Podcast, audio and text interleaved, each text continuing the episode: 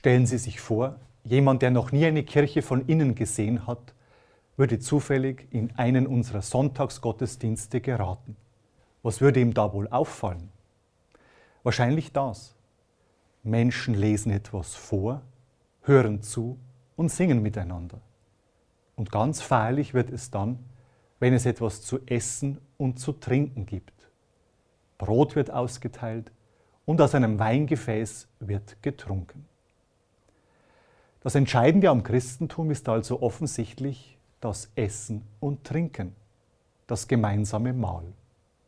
Davon spricht auch das Evangelium dieses Sonntags.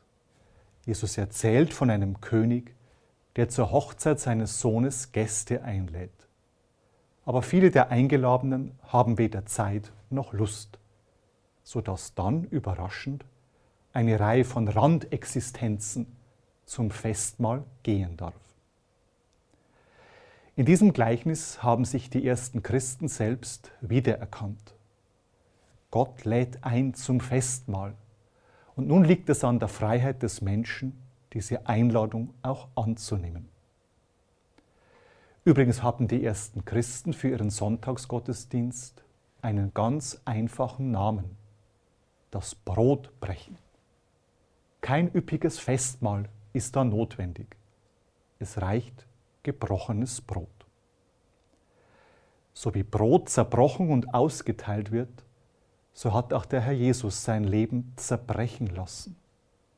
In jedem Stück Brot, das in der Sonntagsmesse ausgeteilt wird, ist seine verschenkte Liebe ganz enthalten. Diese Liebe war stärker als der Tod. Und so wird das Brot auch zum Erkennungszeichen des Auferstandenen.